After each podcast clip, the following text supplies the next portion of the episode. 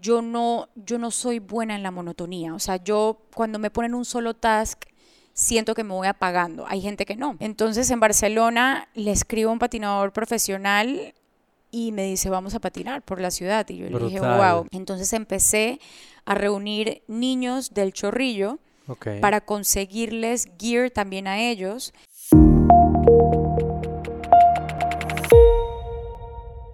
Bienvenidos todos a otro episodio más en Personal Upgrade Academy, un espacio creado para semana a semana sentarnos con personas de todos los caminos de la vida, de todo tipo de industrias y conocer sus historias, porque creemos fielmente en este espacio de que todas las historias y todas las personas tienen algo por contar y que si escuchamos y aprendemos de ello, algo podemos llevarnos, algo va a resonar con nuestra vida, con algún momento que pasamos o tal vez con algún momento en el cual nos encontremos más adelante en nuestras vidas.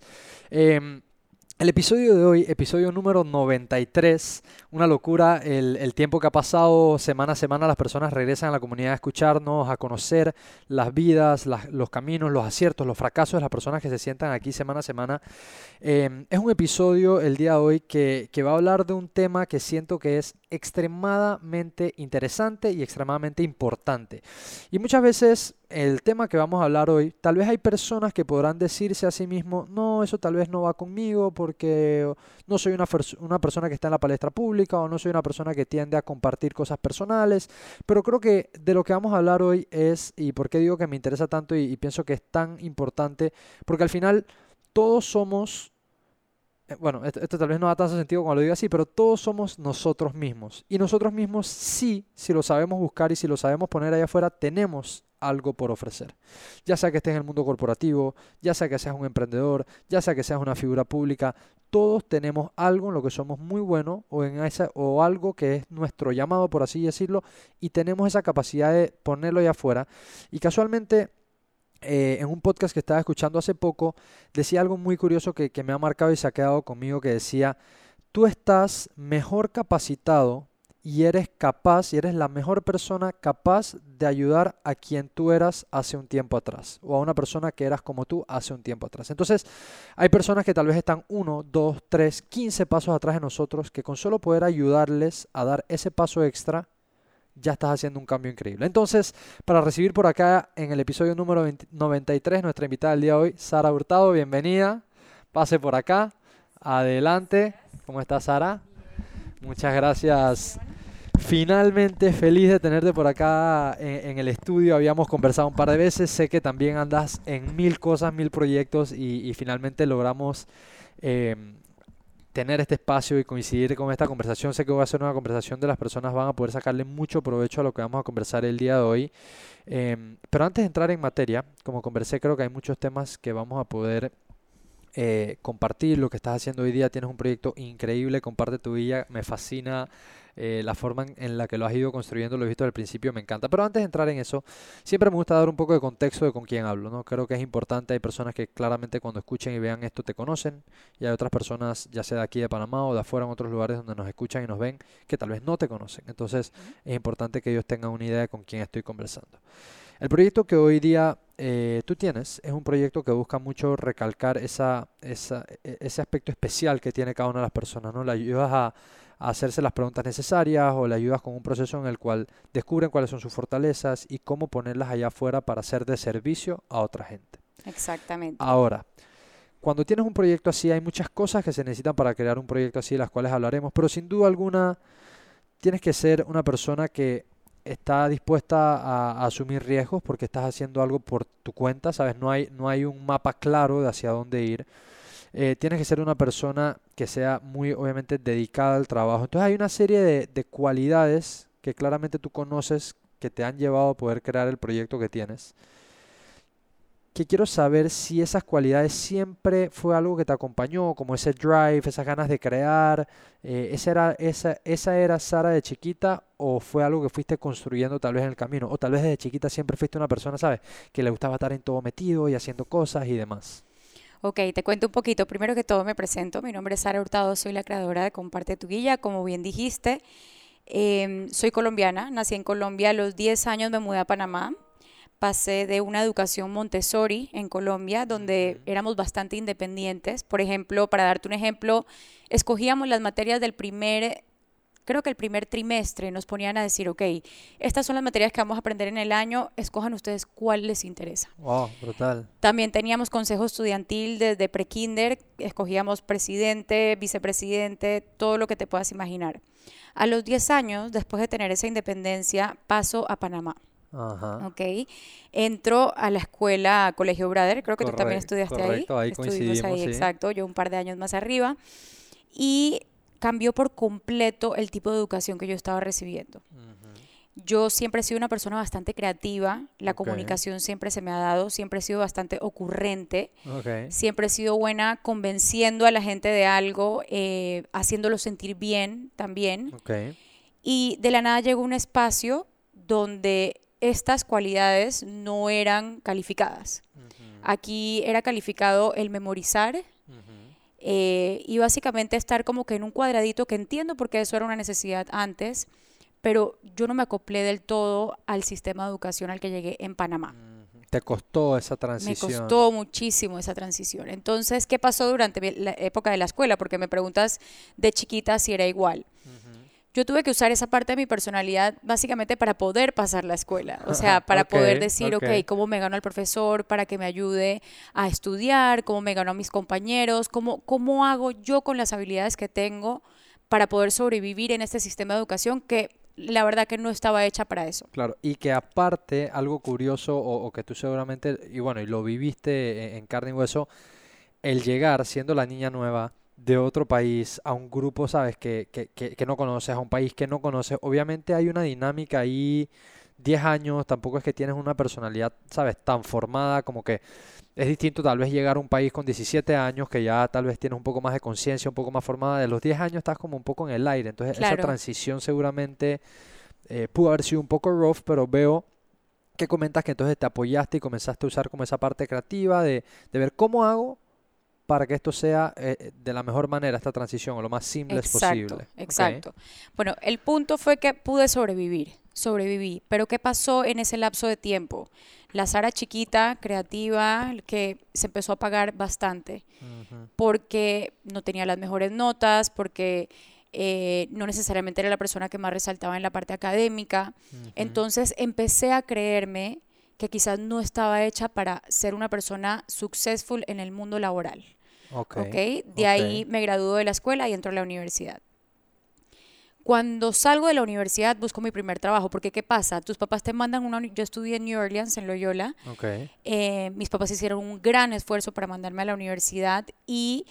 ¿Qué esperan los papás normalmente? Que tú llegues de vuelta a tu país y consigas un trabajo corporativo de donde puedas ir subiendo, o sea, algo que les dé mucho, mucha seguridad a ellos, que también los entiendo porque que- viene de un buen lugar, o sea, esa- esas, ganas de, esas ganas de que de saber que estás tal vez como following the steps viene de un buen lugar, o sea, es, es ganas de como tú dijiste tener esa seguridad de que ah, va bien, va por buen camino, Exacto. pero tal vez ese no es la jornada o el, o el journey de, de todo el mundo. Definitivamente no lo es. Y no solamente tus papás, o sea, tú ves a tus amigos, qué es lo que están haciendo, ves a tus tíos, vas a una cena familiar y todo el mundo te pregunta, oye, ¿qué vas a hacer ahora? o qué es lo que estás haciendo. Y tú siempre quieres como que quedar bien, tener esa, esa respuesta eh, un poco clara para que los demás piensen que a ti te está yendo bien en la vida. Claro, ¿ok? claro. Entonces salgo de la universidad y consigo mi primer trabajo. Tuve la suerte de conseguir un muy buen primer trabajo. Trabajé en una compañía de relaciones públicas. Tuve una muy buena jefa, por ejemplo. Un, un paréntesis para entender. Cuando pasas de escuela a universidad, quiero saber dos cosas. Uno, ¿qué estudiaste? Y dos, si a la hora de escoger tu carrera, que eso me lo va a decir cuando me digas qué carrera escogiste, trataste de valorar, a pesar de que estaba un poco apagada esas, digamos, tendencias creativas que tenías, trataste de valorar como que, wow, siento que soy así, siento que tengo potencial aquí, voy a seguir empujándolo por el camino de mi carrera. Sí, definitivamente cuando uno vive solo por primera vez tienes más espacio para explorar. Y eso pasó en New Orleans. New Orleans también es una... una... Tremenda ciudad. Sí, exacto. Tremenda ciudad. O sea, Muchos tremenda amigos- ciudad. Muchos amigos y amigas que fueron allá y gran lugar, tuve la oportunidad de ir. Eh, todo el mundo vive en su propio mundo, o sea, lo que tú hagas es lo que tú hagas. Go have fun. Eh, o sea, nadie te ju- o es un lugar donde no te juzgan mucho menos o hay mucha gente en su propio trip. Sí. So, eso te permite, como acabas de decir muy bien, explorar, ser tú mismo, probar. Te vas a encontrar a, a grupos de gente que está en la misma onda que tú, independiente de cuál sea tu trip, ¿no? Completamente. Y también estudié en una universidad donde el fuerte era comunicaciones y el art school también era bastante bueno. Yo me gradué de relaciones públicas con un minor en psicología Ok. Y me, me gustó mucho esa época de mi vida. Me gustó mucho porque volví a reconectar con la Sara de 10 años o menos Ok. y volvía como que a ver esa carita, volvía a descubrir esas habilidades otra vez por medio de hobbies, específicamente por medio del Ah. patinaje. Empecé como a tener este espacio donde podía, bueno, patinaje y tomaba fotos también. Entonces, ahí empecé a darme cuenta que me podía ir por caminos que yo podía escoger. Ok, ¿Ok? ok. Entonces, la respuesta sí me ayudó muchísimo a volver a encontrar esa Sara chiquita que cuando llegó a Panamá vuelve y se apaga un poquito porque ya llegas de vuelta a lo mismo. De, regresando de la universidad. De la universidad, exactamente. Ok. Entonces llegué, empecé a buscar trabajo, encontré mi primer trabajo, tuve la suerte de tener un muy buen primer trabajo, pero al año volvía y me sentía un poquito apagada. Al año me, me sentía como me estaba sintiendo en la escuela, que tenía que hacer como que las mismas tareas, tenía que hacer exactamente lo mismo y sentía que mi alma poquito a poquito se iba apagando otra vez. Esperaba que fuera viernes para desconectarme el fin de semana y volver el lunes a empezar. Entiendo, entiendo. Entonces, más o menos al año, año y medio salgo de esa primera compañía y lo primero que me dice mi mamá, obviamente con toda la mejor intención del mundo, es eh, ya eh, aplica tal trabajo, una compañía de headhunting, eh, porque vas a empezar aquí, vas a poder entrar como que a un buen lugar, aquí vas a poder trabajar con esta persona que es una tremenda persona y que también era una girl boss total. Ok. También tuve la oportunidad de aprender mucho ahí, sobre todo en el tema de ventas y sobre todo en el tema de las habilidades de una persona. Eh, me di cuenta como todo era un rompecabezas y esta gente se dedicaba a puestos ejecutivos de alta, de alta De gerencia. alto perfil, ok. Exacto. Entonces empecé a darme cuenta cómo esta compañía valoraba ciertas cosas y iba como encajando ciertas personas en ciertas compañías de acuerdo a sus gustos. Ahí me di cuenta como que qué medían, porque una persona podía ser buena para un trabajo, porque una persona podía no, no calar en ese trabajo. Ok, interesante. Entonces pasa un año y medio y vuelve a pasar lo mismo. Ya estaba como que intoxicada de, de que no estaba nutriendo mi alma de ninguna manera. Como de la, de la rutina más que tal vez como de, del trabajo. O sea, entiendo que en cada una de estas experiencias aprendiste mucho. Ahorita te quiero preguntar algo eh, so- sobre algo que mencionaste, pero antes de eso, entonces, ¿sentías que, que ya tal vez se volvía como una rutina y ya como tú dices y muy bien lo expresaste y creo que con este punto muchas personas pueden decir como que, wow, me he sentido en ese lugar o me siento en ese lugar a donde, como bien lo planteaste, es lunes a viernes, ah, sábado, domingo, wow, lunes de vuelta. Ya llega ese punto, ¿no? Y esto puede ser por falta de estar conectado con lo que haces, tal vez, o porque el espacio donde estás ya no sientes que puedes crecer más, o tal vez no estás en la línea correcta de tu trabajo. Pero antes de seguir explorando esos temas, que me gustaría entender por qué tú crees que te sentías así, quiero hablar un poquito de lo primero que mencionaste, que en tu primer trabajo dijiste tuve la suerte de tener una muy buena jefa.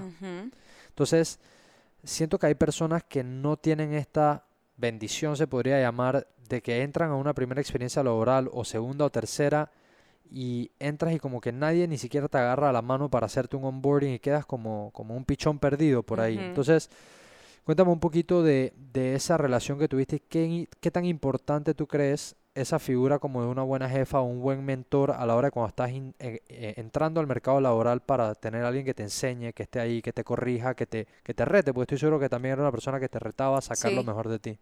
Definitivamente. Yo creo que cualidades que puedo relacionar entre estas dos buenas jefas que tuve, porque tenían sus cosas en común, era uno que te querían llevar de la mano, como tú bien dijiste. Dos, tenía alguna cercanía familiar a esas personas, o sea, o era amiga de la que era la hermana o era hija de la que era la amiga, entonces tenía algo, algo en común De con esta persona, claro. exacto. Entonces, esta persona me quería llevar de la mano. Siempre fueron muy amables conmigo, me ponían retos también, pero al final yo encajaba en un departamento.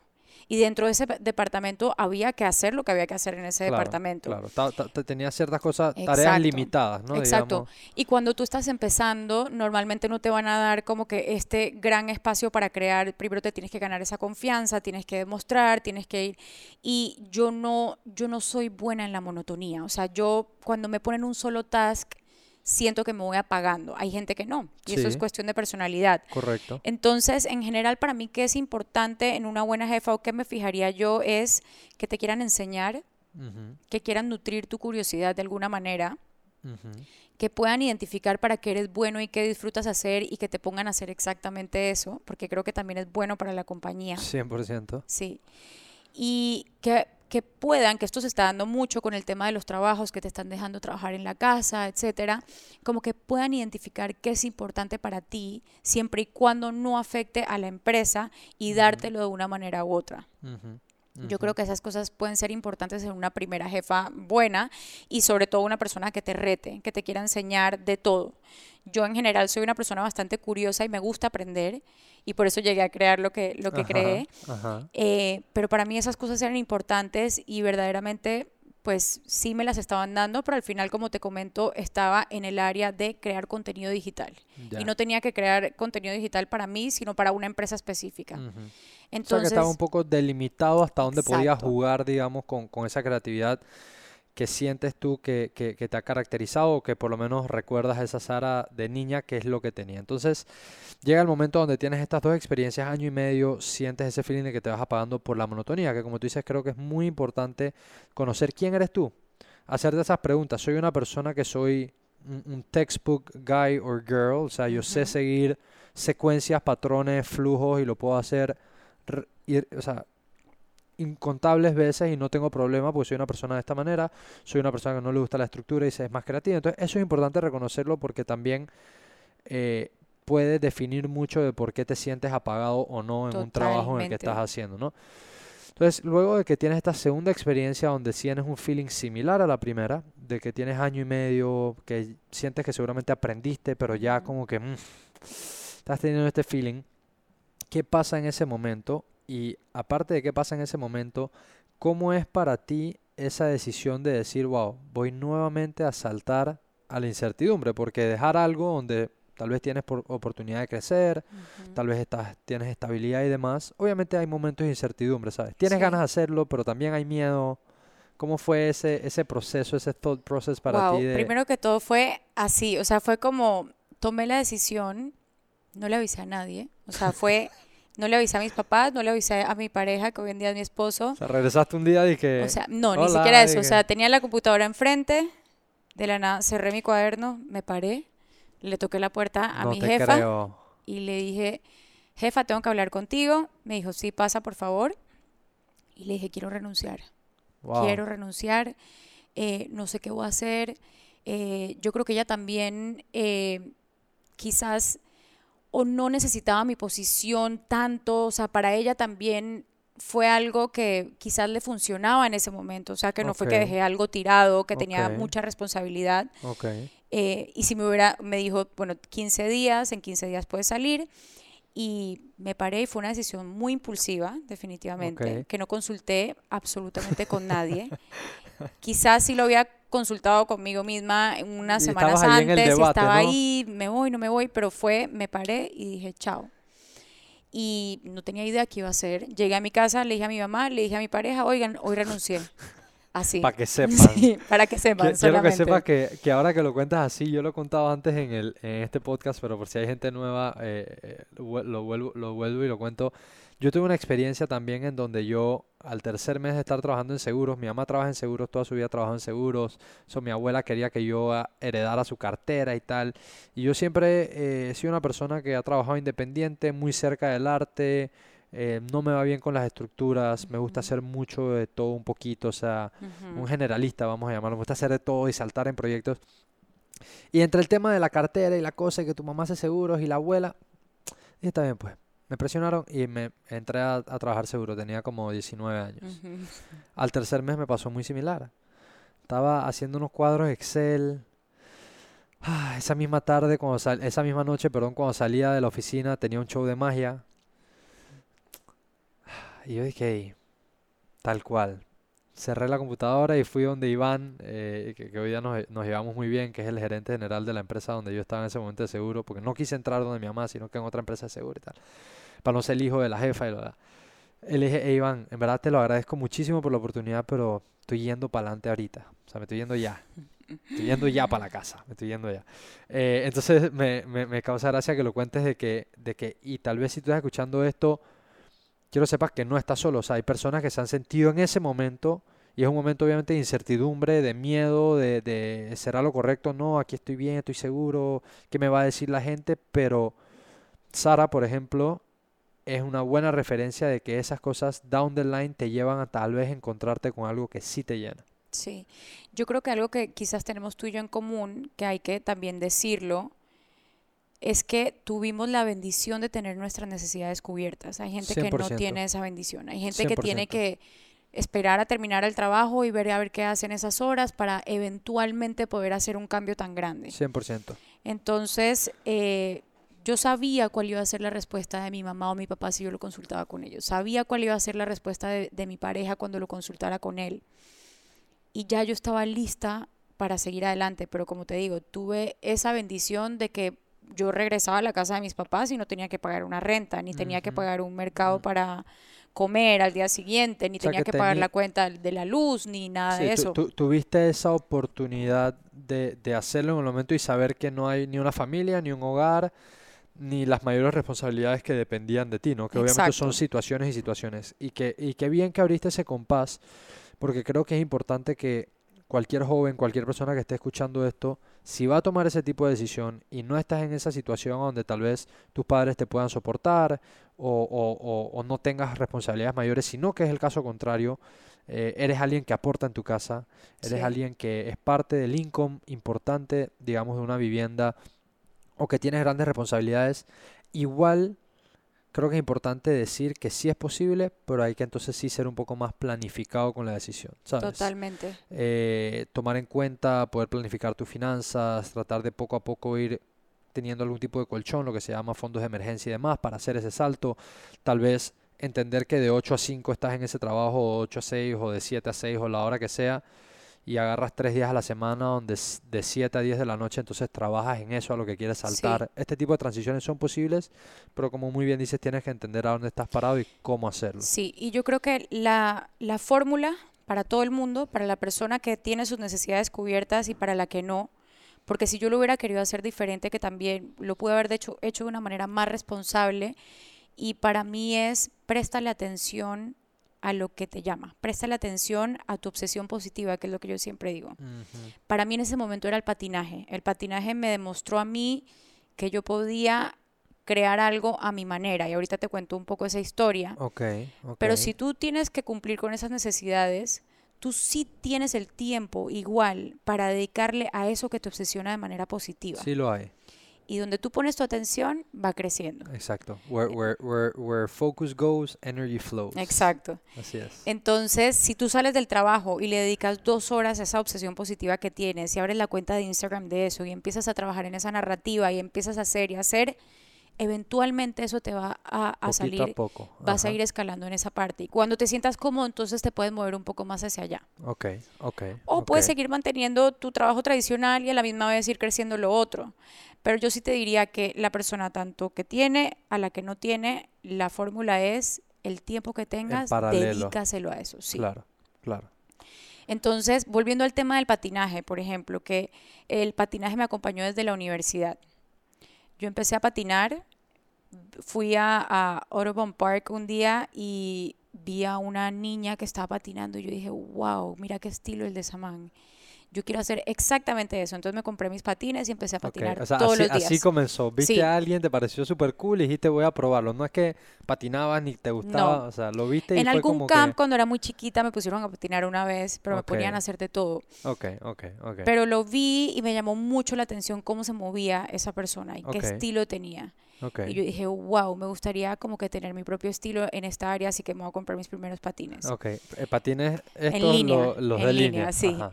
Entonces empezaba, me iba desde la casa hasta el parque y le empezaba a dar vueltas al parque. Ok, Eh, un verano que me quedé solo en la universidad, escogí como que un espacio que era bastante liso y el piso era increíble y empezaba como que a practicar patinar para atrás, para adelante, para los lados, Ajá. como fuera.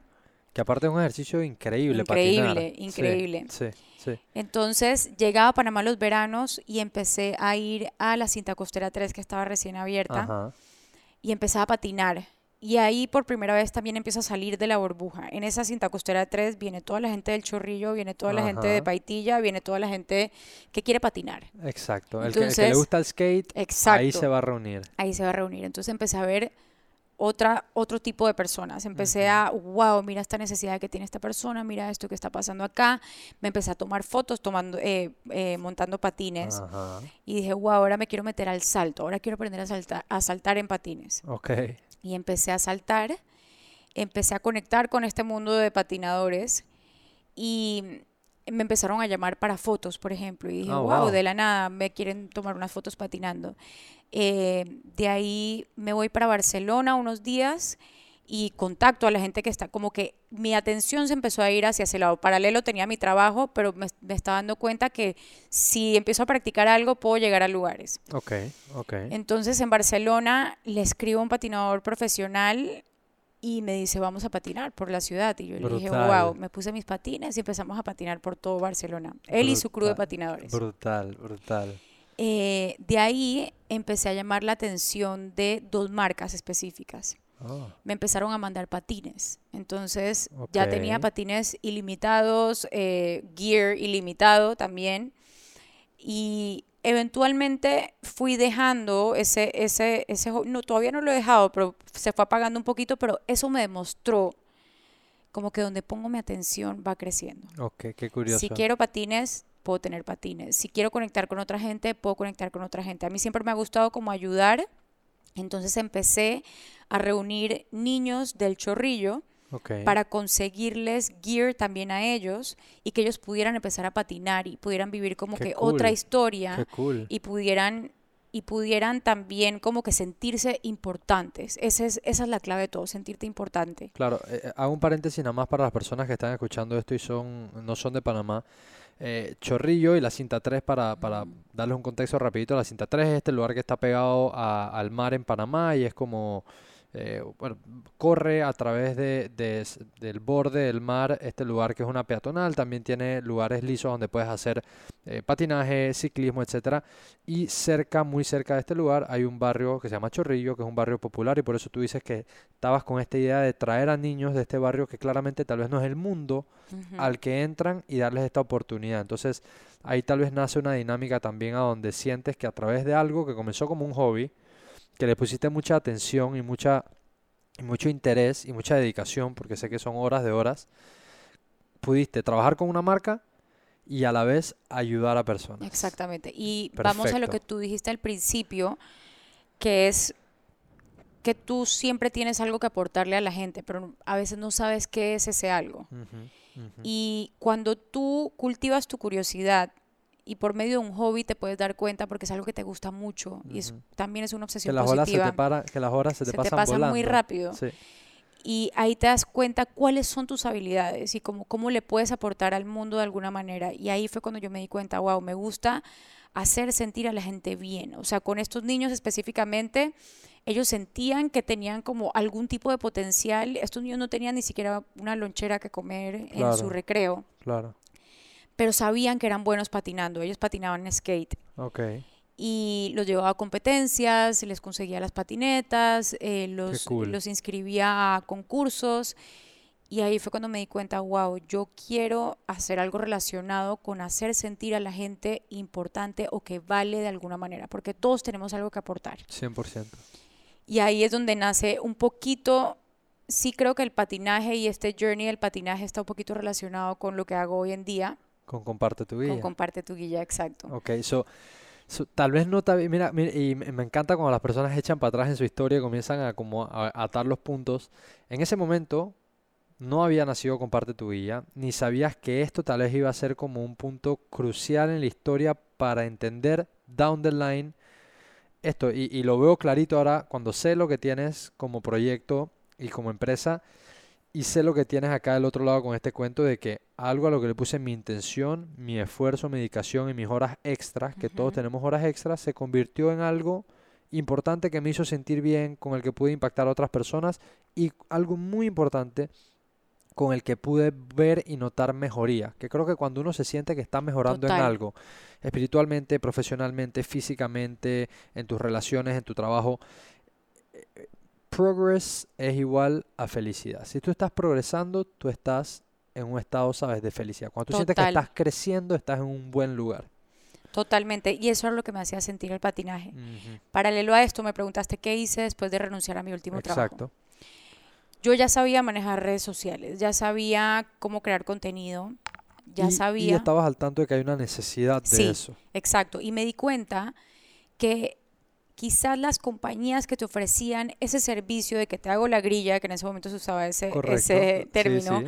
te creo el contenido y tú lo posteas, como que estas compañías de publicidad que obviamente son muy buenas y le pueden funcionar a muchas empresas, pero me daban cuenta que la relación de la compañía con el cliente no era tan a largo plazo porque la compañía muchas veces no terminaba de entender al cliente. Entonces yo dije, ok, yo tengo que empoderar al cliente y entrenarlo para que él empiece a utilizar sus propias redes sociales con alguien que esté dentro de la empresa. Pienso que eso puede ahorrarle plata a la empresa ajá. y eso puede empoderar a alguien dentro de la empresa y hasta mejorar la comunicación interna de la empresa para empezar a contarle al mundo de verdad de dónde salió la idea, eh, porque es importante, que están aportando. Claro, y, ta- y tal vez es más sostenible también que, que se haga así. O sea, yo entro, te comparto los conocimientos que traigo en mi caja de herramientas, te ayudo, vemos, visualizamos un plan, dame quién es tu liaison adentro de la empresa, tan, tan, tan, esto es así, así, así. Ahora vayan y corran por su cuenta. Exacto. A diferencia de las relaciones más tradicionales que hay, que tal vez si no tienes esos deep pockets, no son sostenibles realmente. No son sostenibles y, y te das cuenta que, que también hay muchos problemas internos de comunicación en las empresas que hay que mejorar para que la información salga. Y si esos problemas internos no se mejoran, aunque tú contrates a una compañía o a un community manager, todo el mundo dentro de la empresa va a estar jalando para un lado, comunica esto, comunica lo otro, y nunca se termina de hacer esto. Entonces, empiezo a entrenar a personas para que aprendan a manejar sus redes sociales dentro de empresas. Empecé por el lado empresarial. Y entonces eh, me di cuenta que era bueno haciéndolo, pero con el tiempo me empecé a dar cuenta que también me aburría un poquito, que quería trabajar en algo que fuera mío.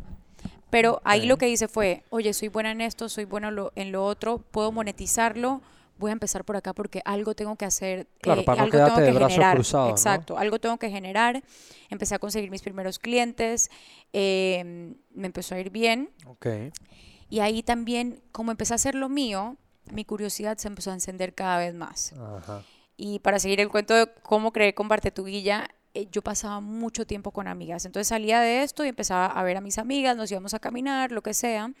Tengo amigas muy inteligentes, eh, increíblemente creadoras, muy buenas en su trabajo y quería aprender de ellas. Quería que paráramos de hablar o del pasado o del futuro o de cosas que realmente no nos aportaran y quería aprender de ellas de una manera organizada. Ok, ok, Una ok. semana antes de que empiece la pandemia, hago el primer comparte tu guilla en mi casa. Fue presencial, lo hice en la sala de la casa de mis papás Me acuerdo, para que Ajá, sepas. Me acuerdo, ¿te me acuerdo de acuerdas? ese momento, sí. y le dije a mi hermana, eh, de mi- con mi hermana hablo de usted porque somos colombianas y se nos quedó eso, y le digo, Gabriela, quiero hacer esto, yo puedo enseñar cómo puede ser más feliz, ¿qué tiene usted para enseñar? Mi hermana es una gran empresaria y me dice, listo, yo puedo convencer a la gente de cómo puede vender más. Y yo, perfecto, hagamos una Brutal. presentación de 20 minutos cada una. Brutal. Yo invito a mis amigas y presentémosla a ver qué pasa.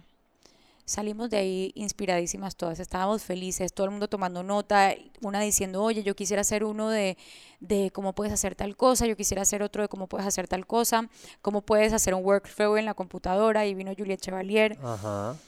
y dije, bueno, empieza la pandemia, todo el mundo para su casa, y dije, hagámoslo virtual.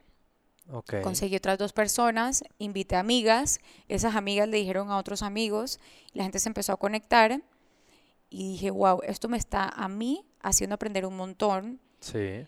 y me está encantando. Estoy aprendiendo de muchos temas, quiero crecer esto. Entonces, empiezo todos los miércoles a las 7 de la noche, voy a hacerlo todas las semanas para que todo el mundo que esté en su casa sin nada que hacer Claro, aprenda algo productivo. claro. O sea que también entendiste la dinámica de lo que había causado la pandemia. La gente está encerrada, tiene, y esto es un espacio increíble para... Y también lo peculiar de estos espacios, como el que tú comenzaste a crear, es que las personas que llegan ahí están como en un mismo, ¿sabes? Como, como una misma energía, una misma vibración. Son gente curiosa. Si tú llegas a un espacio así es porque eres gente con ganas de aprender, eres gente Totalmente. curiosa. Entonces, eh, ese tipo de personas que están en ese mismo trip, en ese mismo momento o lugar de sus vidas donde quieren aprender, quieren conocer gente nueva, cuando los juntas, obviamente hacen alguna Esa dinámica. magia. O sea, es un parqueo increíble. Y eso es lo que pasaba en el chat, era un parqueo. Era Exactamente. como que, eh, bueno, tal persona presenta y mm, todo el mundo comentando, a mí me pasó tal cosa la vez pasada, ¿qué me dicen de esto? ¿Recomiendan un libro para mejorar esto? Y entonces la gente en el chat se formaba un parqueo de gente curiosa, un chat de Ajá, guillados, ajá, literal. ajá. Guillados de hobbies, de cosas que querían aprender, de lo, de lo que fuera. Y aquí es donde empieza mi mundo nuevo. Aquí es donde yo me doy cuenta, esto me está gustando, pero ahora tengo que tener un control de calidad. Esto es inicio 2020. Inicios de 2020, Ok. exactamente. Ok. Yo tengo que tener un control de calidad porque ya se están conectando 40 personas y pues yo no sé si la presentación de esta persona va a ser buenísima Claro, o no lo podías dejarlo libre. Exacto. Ok, ok, ok. Entonces eh, dije, esta persona tiene que pasar por algún tipo de filtro para yo poder darle una buena presentación porque ya me siento responsable de la gente que está entrando Claro, el aquí. tiempo de las al personas que parqueo, van a claro. llegar. Ok, ok.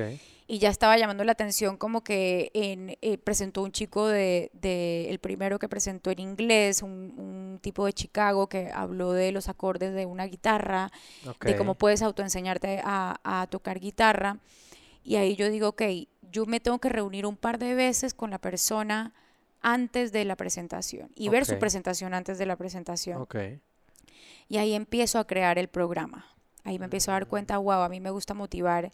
Paralelo a esto, yo me estaba certificando como coach Ok. y que fue algo que siempre me gustó, que siempre me fascinó. Estudié psicología y iba muy alineado con lo que me gustaba. Y cuando tengo esa seguridad de que, bueno, ya me certifiqué con, con mi coach, yo le dije a mi coach de ese momento que ella me certificara porque me gustaba mucho su trabajo. Ella se llama Luisa. Ok. Em, su cuenta de Instagram es Energía en Movimiento y la mayoría de su metodología la aplicó hoy en día al programa de Ah, Comparte wow, tu qué Guía. cool, qué cool. Entonces me empecé a dar cuenta, ok, si motivo a la gente y si la gente está feliz, la presentación es mejor. Sí.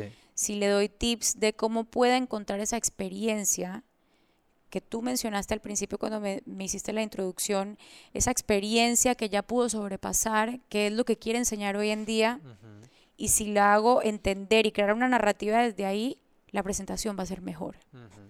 Entonces, dos años después de experimentar, experimentar, experimentar, pasaron más o menos 75 presentadores Wow.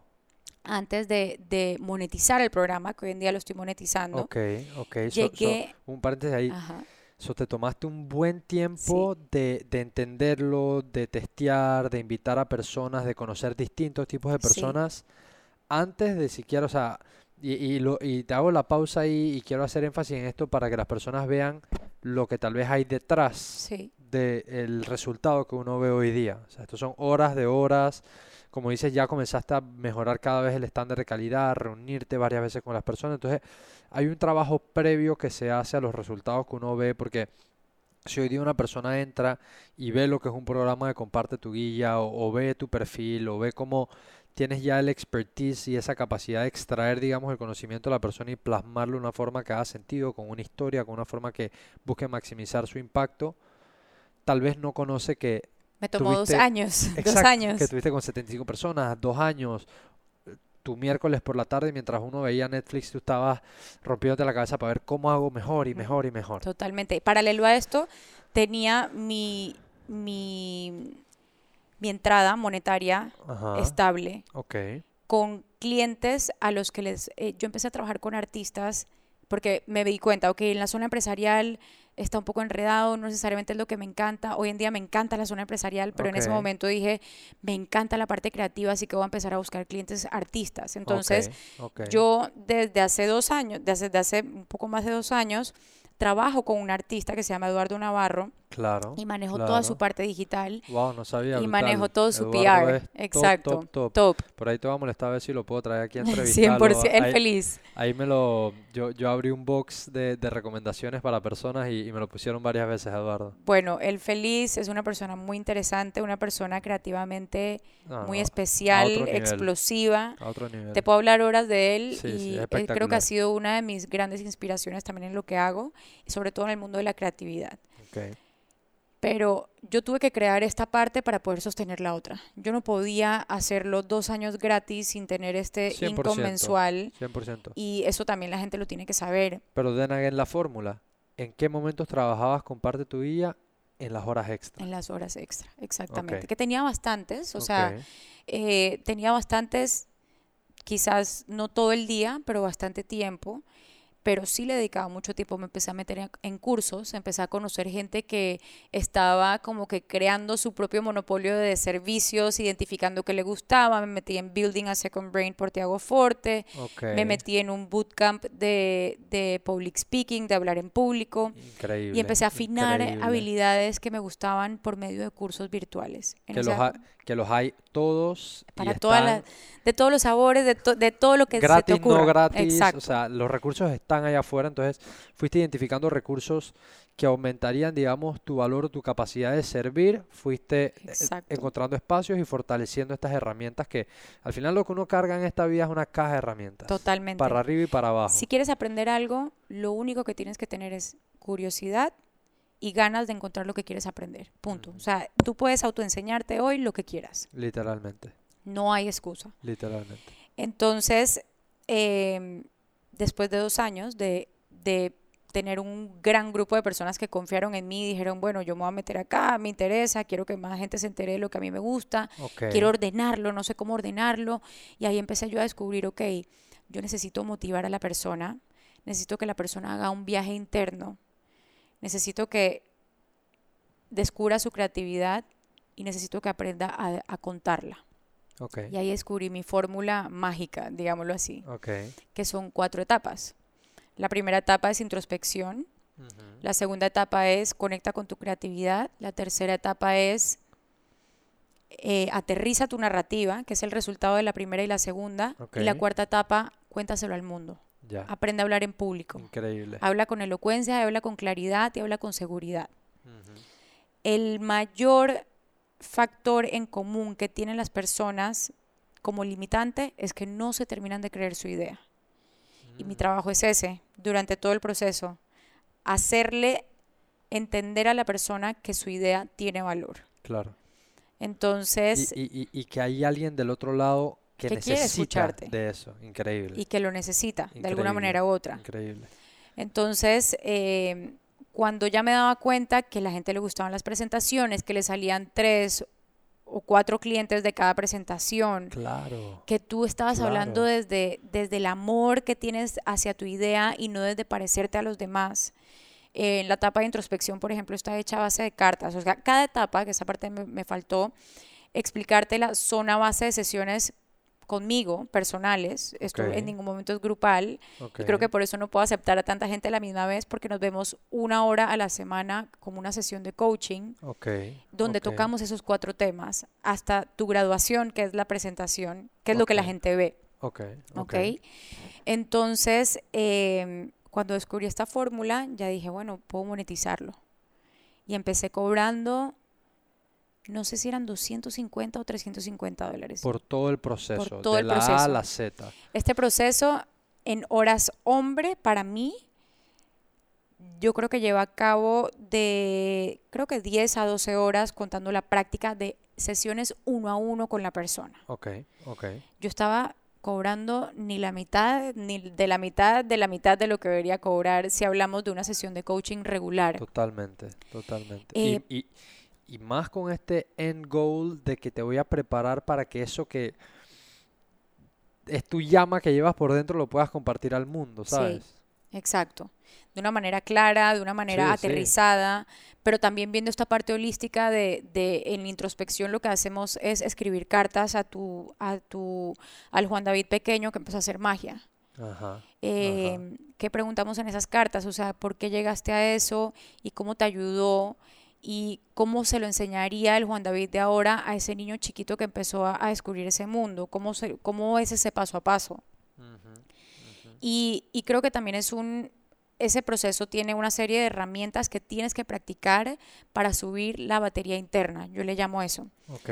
que básicamente es tu hora de comer es sagrada, eh, te tienes que sentar a comer las tres comidas al día sin tu celular, tienes que escribir tus morning pages en la mañana, que son tres páginas de lo que hay en tu, en tu conciencia apenas te levantas, una serie de herramientas que te hacen sentir a ti físicamente y emocionalmente bien. Claro. Y yo pienso que para nosotros poder crear alrededor de nuestras ideas, nos tenemos que sentir bien. Y presentes, o sea, conectados. Exacto. Entonces, este proceso es una es un requerimiento practicar estas herramientas holísticas que te llevan a tener claridad para el segundo paso, que es conectar con tu creatividad.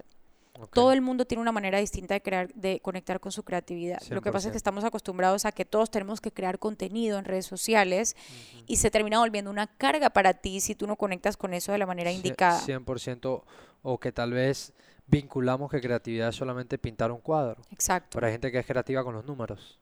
Y hay gente que es creativa escribiendo. Y hay gente que es muy creativa hablándole a una cámara. Entonces, dibujando eh, tus conceptos, lo que sea. ok, ok.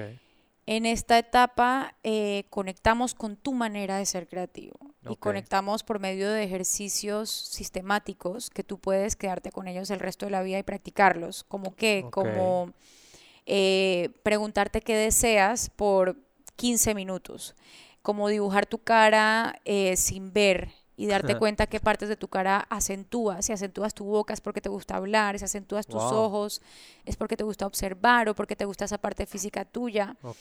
Y te das cuenta que hay maneras de conectar con tu creatividad que te recargan en vez de ser un- un- una carga, porque tienes que seguir, tienes que ser constante, tienes que seguir compartiendo para poder atraer gente. Entonces, ayudo a la gente a descubrir esa parte creativa de una manera más holística nuevamente. En la tercera parte, mira, esta parte es, yo creo que es una de las más importantes y la, la que a la gente quizás le pueda costar un poquito más. ¿Qué pasa? Cuando tú empiezas a tener estos intereses que quieres empezar a crecer, tú no sabes cómo explicarlos. Pero ¿qué pasa? Nunca te has sentado a, a desarrollar esas palabras que quieres decir. 100%. Nunca te has sentado a decir cómo le explico a esta persona que me acaba de preguntar qué hago y me quedo con la boca abierta sin saber qué decir. Digo tres tonterías y esa persona no me entendió, pero es porque tú no te has sentado a escribirlo. ¿Cuál es ese, cu- cuál es tu elevator pitch? ¿Cómo en Exacto. 30 segundos me dices quién eres, qué haces Exacto, y me lo dejas muy claro? muy claro. Muy claro, yo siempre utilizo un ejemplo que es una cena familiar, que es un lugar que a una persona que esté encontrando su guía lo puede intimidar si no tiene su trabajo laboral normal. Que te preguntan, oye, ¿y tú qué haces? Te pregunta tu tía o tu tío, que es el, el vicepresidente de un banco, y te dice, bueno, y, y cuéntame, Juan David, ¿cómo va tu carrera y qué haces? Y tú te quedas mudo. Pero si tú eres capaz de contarle a este tío, que es vicepresidente de un banco, en 30 segundos, con elocuencia y claridad, qué es lo que te gusta y qué estás haciendo, Manda tú lo vas a convencer. Sí, manda otro mensaje. a Manda que- otro a mensaje. que- a- a- que- sabes, que te quedes en el aire y, y no sabes cómo total, estoy totalmente de acuerdo contigo.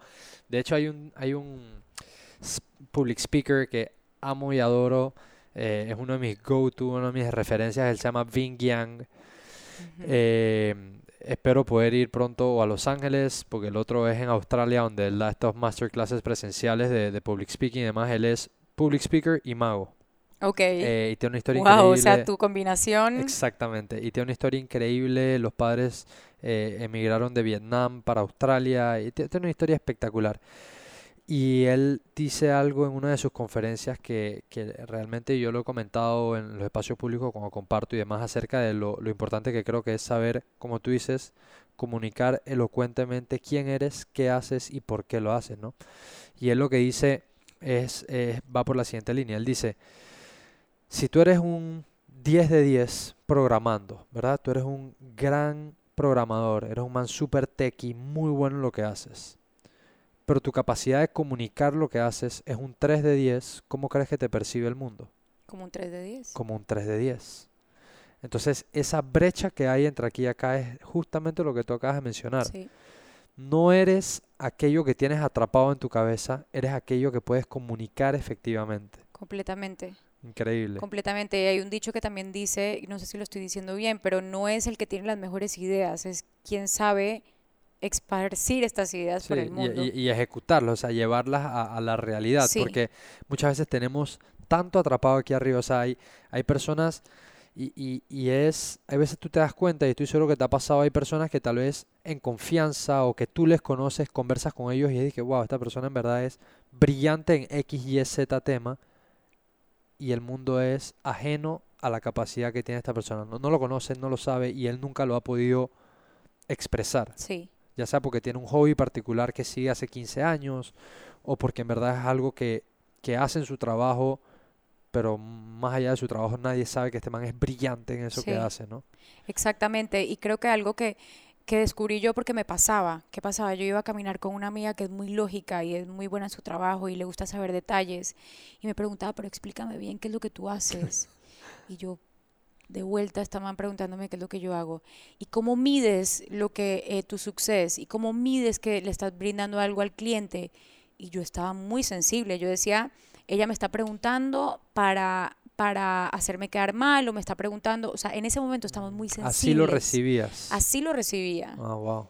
Y definitivamente cuando estás culpando al externo hay algo que está mal en ti. Exacto, exacto. En ese momento yo no entendía que yo era la que no sabía cómo explicarlo. Wow. Cuando empecé a Wow. enseñarle a otra gente, me di cuenta, wow, o sea, esta amiga me, solamente quería entender, ella no estaba entendiendo porque yo no me había tomado el trabajo de tener una buena explicación de, De lo que poder yo hago. articularlo para que le quede muy claro. Claro. Exacto, entonces nos sentimos atacados cuando tenemos esa, esa batería interna bajita, cuando, cuando no estamos muy seguros, cuando no, no hablamos con elocuencia y con claridad, Ajá, ajá. nos sentimos atacados. Claro, porque tú lo tienes muy claro, o sea, para, en el sentido de que no lo sabes articular, pero en tu cabeza tienes la idea y el concepto de por qué estás haciendo lo que estás haciendo. Pero Claro. again, está atrapado aquí arriba. Está atrapado ahí, te sientes atacado. Entonces, tu meta debe ser que si estás en una cena familiar y te preguntan qué haces, desde el más chiquito de la mesa hasta el más grande muy debe entender lo que tú haces. Muy importante eso que acabas de mencionar del más chiquito, o sea, tampoco te puedes ir a los tecnicismos y a la complejidad, No tienes que literalmente poder contárselo a un niño. Sí. a un niño o a la abuelita que nunca entiende qué es lo que tú haces. Claro, claro, claro, claro. También tienes ese trabajo, ese trabajo es tuyo, ese trabajo no es de los demás. Y entonces yo decía, wow, si yo quiero que más gente se dedique a lo que le gusta hacer, tengo que enseñar a que ellos lo puedan explicar de una manera muy clara. Entonces ahí viene la parte, la tercera etapa de comparte tu guía, que es siéntate a escribir todo lo que quieres decir, resúmelo, esta parte no la entiendo, esta parte sí la entiendo, esta parte quítala, esta parte...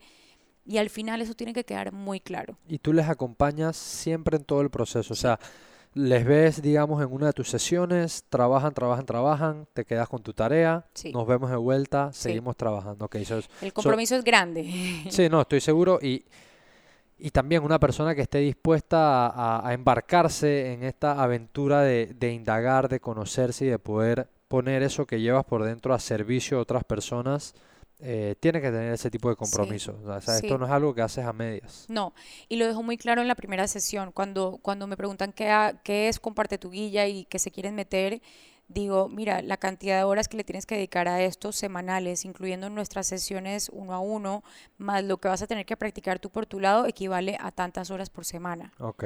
¿Puedes ok, hacerlo, sí o no? Claro, es ¿Tienes la disposición, sí o no? Exacto. Ok.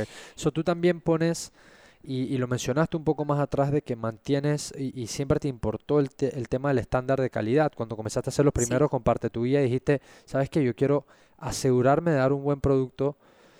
Me, me llama mu- mucho la atención y me agrada saber que así mismo el- te exiges a ti y a tus clientes ese Sí. estándar de calidad. O sea, no te voy a aceptar ni voy a trabajar contigo si no estás realmente dispuesto a hacer el trabajo, porque me vas a hacer perder el tiempo a mí y te voy a hacer perder el tiempo a ti. Exactamente, exactamente. Y mm, me pasó, pues obviamente no voy a decir nombre, pero me pasó con una presentación que yo sudaba mientras que esta persona hablaba. Y yo decía, pero si ayer hablamos otra cosa, esta persona está diciendo otra, se puso nerviosa y cambió su presentación por completo en cuestión de 24 horas. Y yo, yo sentía que yo estaba sufriendo los 20 minutos que esa persona habló y yo dije, esto no, nunca más me vuelve a pasar. Ok. También soy bien controladora en ese sentido, como que necesito que se practique hasta que, hasta que quede muy bien porque, porque es tu cara la que está saliendo también. Claro, claro. Y claro. por eso es que tú no te gradúas hasta que no estés listo. Si tú necesitas dos semanas más para practicar, Le no- damos. tu graduación es la presentación, no puedes presentar todavía. Ok, ok. Entonces, de ahí cuando aterrizas tu narrativa, haces tu presentación física, que ahí también ayudo, como cómo hacer un PowerPoint, eh, cómo debes poner las imágenes, cómo los colores te van a ayudar a identificar por qué parte de tu presentación va, por cuándo cambiamos de un lado a otro, los entregables, lo que la gente se va a llevar a su casa, cuándo le conectas con el público, cuáles son tus muletillas, todo eso eh, cómo te paras, cómo te mueves, cómo usas tus manos. Todo eso se practica en la última parte. Ok.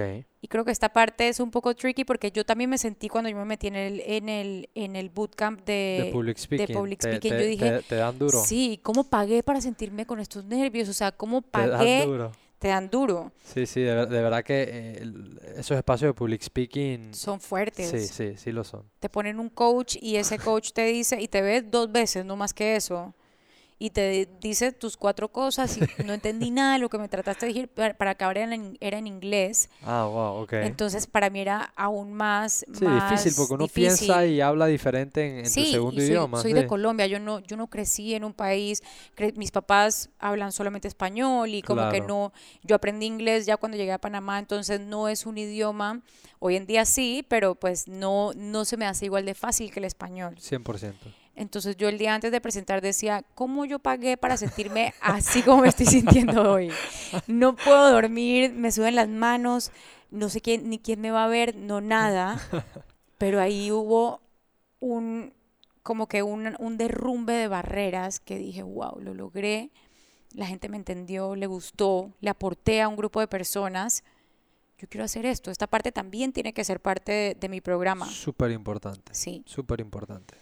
Y entonces ya ahí culminé. Ya eh, yo llevo cinco temporadas, estoy en la número cinco en este momento. Ok. Eh, las primeras cuatro fueron virtuales, esta es en vivo, Qué cool. sí. Qué cool. Esta fue en vivo y por primera vez estoy empezando a monetizar. Ok. Estoy empezando a cobrarle a la gente que quiere entrar al programa. Claro. Claro. El precio fue subiendo. Hoy en día está en 650 dólares el programa entero. Ok. ¿Y Eh, qué, qué- cuál es el lapso que trabajan contigo? ¿Es un mes, dos semanas? depende de tu habilidad de hablar en público. Ah, ok. So, esto es muy importante también a la hora de entender que tú brindas un servicio, pero lo haces muy personalizado. O Sí. sea, no, no es que vas nada más por sacarlo del paso y decirle, ah, vaya afuera. O sea, tú- Completamente tú- Tú le personalizado. acompañas y lo dijiste antes. O sea, si tú necesitas dos semanas más, vamos a trabajar Sí. para que...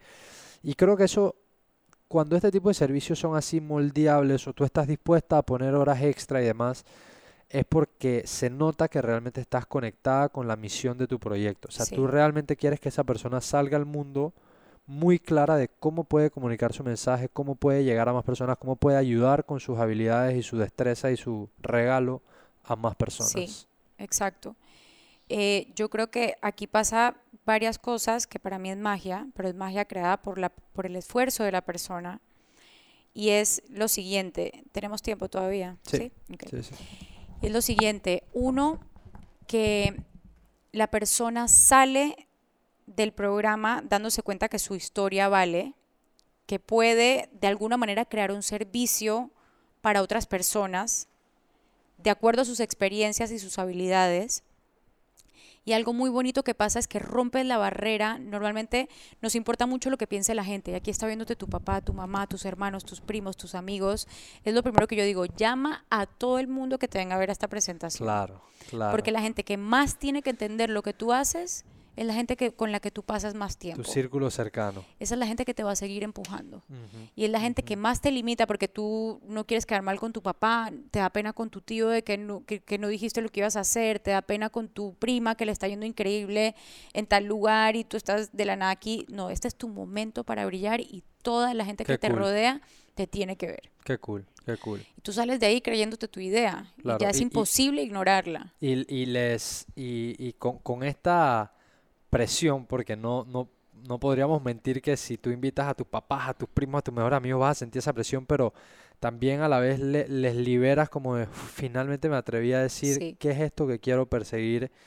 Y creo que eso también va a hacer que esas personas cercanas, como dijimos al principio de, de tu historia que estabas compartiendo, las personas cercanas ese primer trabajo que querían tus papás que consiguieras, vienen de un lugar de amor, o sea, vienen de querer cuidarte, etcétera, y que no entienden el proceso que tú tienes, no entienden el camino por el que tú vas, pero al final el camino es tuyo, tus deseos son tuyos, tu curiosidad es tuya, e, esa, esa llama que te mueve por dentro es tuya, o sea, tú eres el que verdaderamente la conoce, entonces qué lugar y qué espacio más bonito para poder decir, wow, finalmente estoy listo para decirles bien claro, conciso, qué es lo que estoy haciendo y por qué lo estoy haciendo. Y creo que es tu responsabilidad. O sea, también, como tú bien lo dices, es tuyo y es tu responsabilidad hacerlo realidad, no es responsabilidad de tu papá ni de tu mamá, ni porque hay mucha gente que dice no me apoyan, ni del mercado, ese miedo, ni del mercado, ni de tus amigos, ni de la empresa, ni es tu responsabilidad.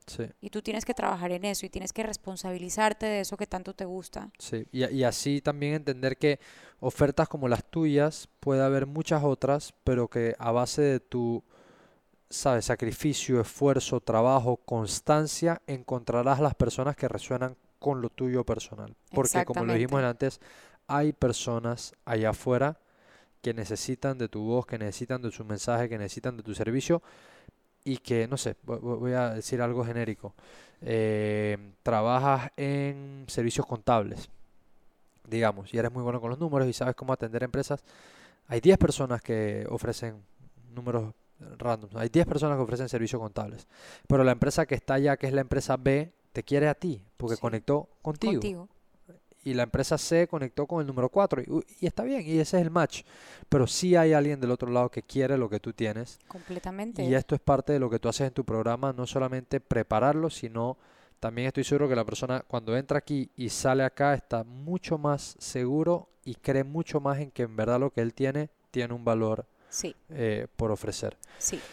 Eh, entonces, bueno, ya llegando al final de, la entrevista y, siempre se me pasa volando la, hora. ojalá tuviéramos, Sí, ojalá tuviéramos más tiempo, pero eh, te quiero dejar con una pregunta, que es una pregunta que yo hago siempre para cerrar los episodios. Es una pregunta hipotética y, amo y adoro que las respuestas que me dan siempre son muy personales y, y, en base a las experiencias que uno ha tenido, que al final eso es lo que nos hace como seres humanos, ¿no? Cada cada individualidad, cada experiencia que hemos tenido. Eh, y la pregunta es la siguiente. Hoy día, Sara Hurtado, que está conversando conmigo, que estás aquí sentada, ha tenido una serie de experiencias, altos, bajos, fracasos, aciertos, de todo, ¿no? Y si miras hacia atrás en tu historia, has tenido momentos en donde has tenido momentos de incertidumbre, ¿sabes? Salgo, salgo de mi trabajo, emprendo, les cuento lo que voy a hacer o no, momentos de incertidumbre. Si tú podrías hipotéticamente viajar al pasado y encontrarte con esa Sara en un momento difícil, incierto, etc. Y llegarle con todo lo que has vivido y con la expertise que tienes hoy día y con los conocimientos y con el trayecto que has recorrido y podrías dejarle un consejo a esa Sara más joven en ese momento difícil, en ese momento de incertidumbre, ¿qué regalo le dejarías?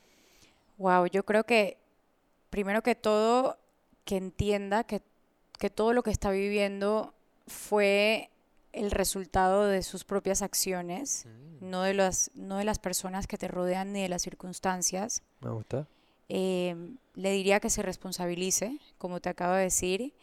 Le diría que se observe, que se conozca.